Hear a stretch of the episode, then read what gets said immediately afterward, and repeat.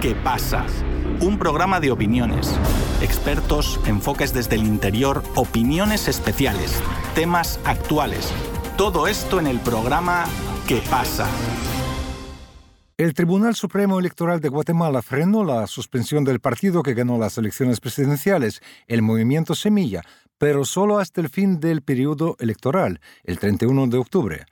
El registrador de Ciudadanos había suspendido al partido político tras ganar las elecciones por una orden judicial, lo que llevó a que la Junta Directiva del Congreso declarara a sus parlamentarios como independientes, perdiendo el control de comisiones. El presidente electo Bernardo Arevalo denunció la suspensión como un golpe de Estado diseñado para que no asuma la presidencia. La presidenta de Honduras, Xiomara Castro, se pronunció a favor de Arevalo y en contra del presunto golpe de Estado en el país vecino. Por otro lado, el Ministerio Público emitió un comunicado negando que se trate de un golpe de Estado, pero denunció que es todo parte de una campaña para expulsar a la fiscal general, Consuelo Porras.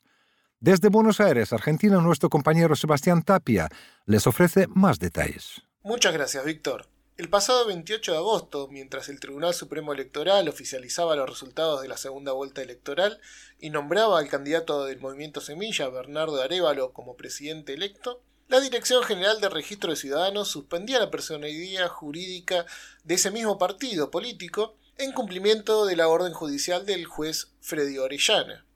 La orden del juez respondía a una investigación iniciada por el fiscal especial Rafael Curruchiche, bajo la dirección de la fiscal general del país, María Consuelo Porras, por supuestas firmas falsificadas durante la inscripción del movimiento Semilla en la Justicia.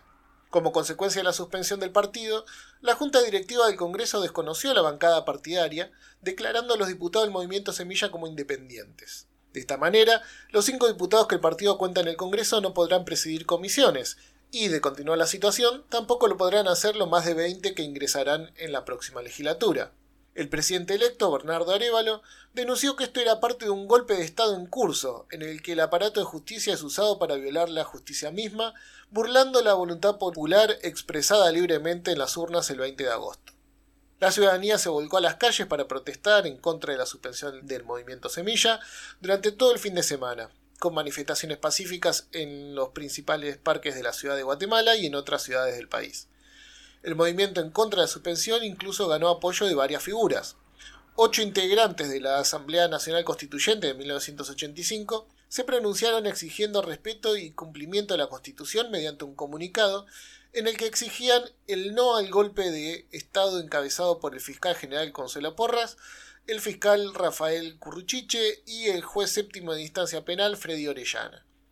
Los constituyentes consideran que las acciones de la fiscal general irrespeta impunemente la Constitución y que la Junta Directiva del Congreso desatiende la decisión del pueblo.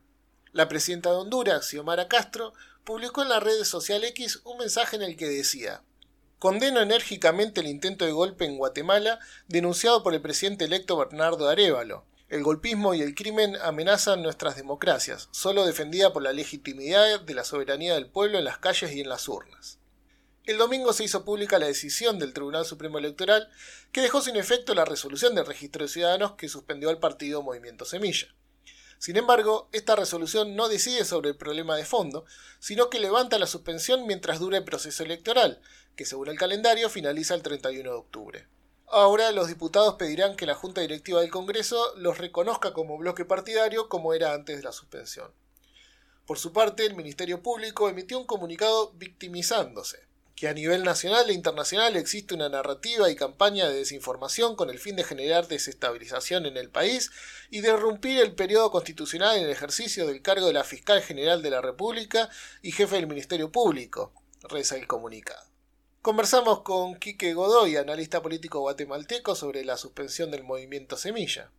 Quique, el Tribunal Supremo Electoral levantó la suspensión del movimiento Semilla hasta el 31 de octubre. ¿Qué puede hacer Semilla mientras tanto? El fin de semana en eh, Ciudad de Guatemala y en Guatemala en general se tuvieron varias actividades tratando de eh, restablecer lo que sería el modelo de la democracia. El Tribunal Supremo Electoral eh, desestimó una solicitud de suspender al partido Semilla por parte del registrador del mismo tribunal, con lo cual eh, permite que siga existiendo el partido Semilla. Esto es producto de una acción que se llevó a cabo, eh, de una solicitud de nulidad con respecto a la suspensión provisional que se había generado, dadas las eh, solicitudes que había hecho un juez de materia penal. ¿Qué hará el movimiento Semilla? Mientras tanto, seguirá intentando votar en forma definitiva la solicitud de este juzgado para poder evitar cualquier duda que haya con respecto a poder tomar posesión en el mes de enero. El eh, escenario adicional que se dio es que el, Tribunal Supremo Electoral incluyó una acotación adicional en la resolución donde indica que aun y cuando fuere cancelado posteriormente el partido Semilla, puede tomar posesión el presidente y la vicepresidenta electas, ya que en ese momento pasan a representar la unidad nacional y no representan ya a partido político alguno. Xiomara Castro, la presidenta de Honduras, se pronunció a favor de Arevalo y en contra de posible golpe de Estado. ¿Cómo he visto este apoyo desde afuera del país? ¿Qué posicionamiento están tomando los mandatarios de la región? Además de Xiomara Castro de Honduras, hubo varios otros presidentes u organismos internacionales, en este caso la vicepresidenta Harris, el presidente Biden, el secretario de Estado Blinken, la OEA, también todos hicieron eh, llamados distintos a proteger la voluntad popular en lo que fue la elección del movimiento Semilla.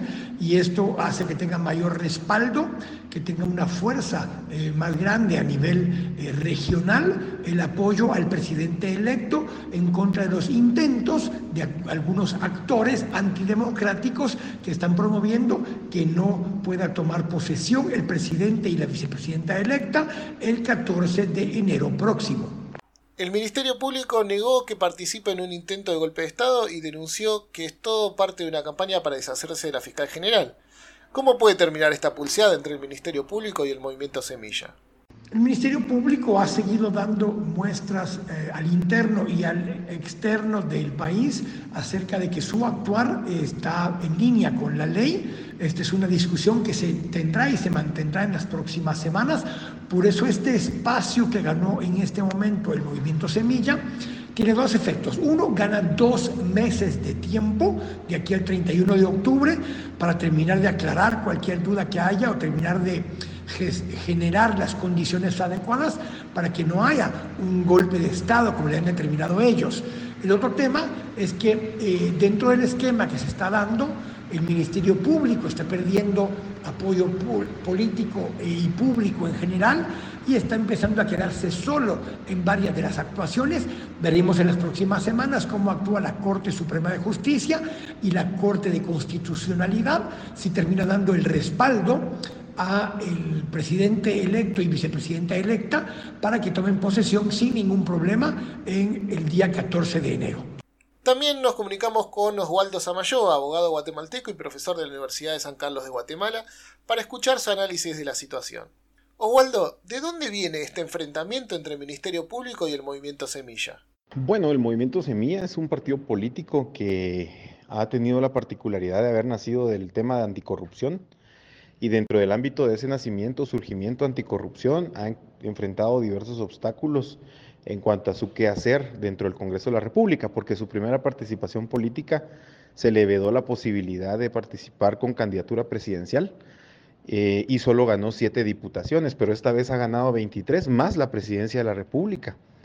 Esto ha llevado a que diversos actores eh, que han favorecido la impunidad y que han favorecido la criminalización de los derechos humanos, la criminalización de actores democráticos, pues saltaran.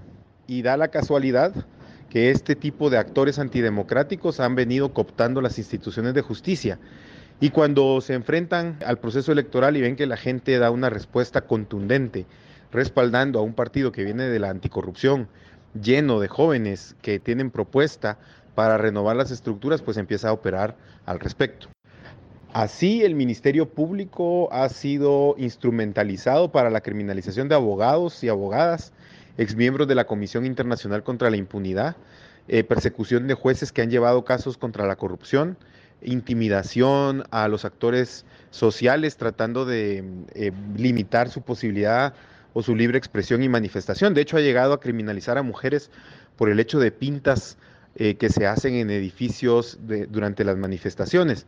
Un ministerio público muy, muy señalado de operar para la impunidad y para perseguir a los que ahora se consideran enemigos políticos. Es decir, el Estado de Guatemala antes asesinó, ejecutó extrajudicialmente, torturó y desapareció a sus enemigos políticos y hoy está utilizando los mecanismos eh, penales que tiene eh, para intimidarlos, encarcelarlos o exiliarlos, como ellos mismos han dicho. En ese sentido, eh, cuando el movimiento Semilla pasa a segunda vuelta, el Ministerio Público instrumentaliza el poder que tiene. Como digo, ya no es como en los viejos tiempos que asesinaban y desaparecían a sus opositores, sino que lo que hacen es que construyen una narrativa de criminalización y que empieza a debilitar la democracia y el voto de las personas.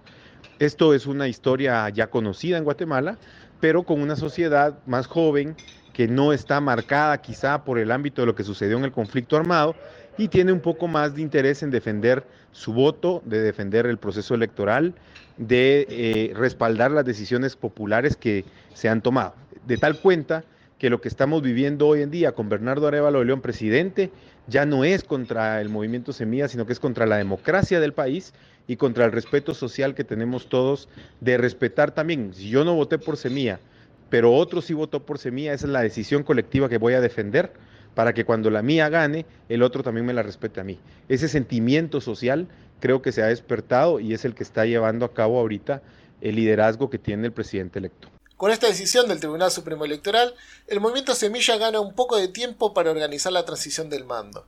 Pero la batalla por Guatemala apenas comienza.